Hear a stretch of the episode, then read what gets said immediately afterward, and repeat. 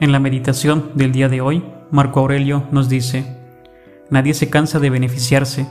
El beneficio es un comportamiento natural.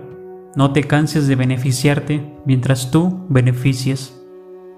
Al vivir en sociedad, cada uno de nosotros busca diariamente obtener algo de las personas con las que convive y comparte, así como del entorno.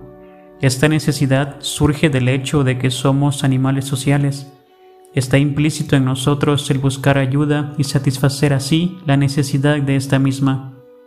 Es natural actuar de esta manera, pero a la par, de la misma forma en la que buscamos obtener ayuda o un beneficio, necesario es hacer lo mismo, beneficiar a los demás, aportar algo a nuestro entorno, dejar que los demás se acerquen cuando necesiten ayuda, es así una manera de devolver lo que hemos obtenido cuando necesitábamos.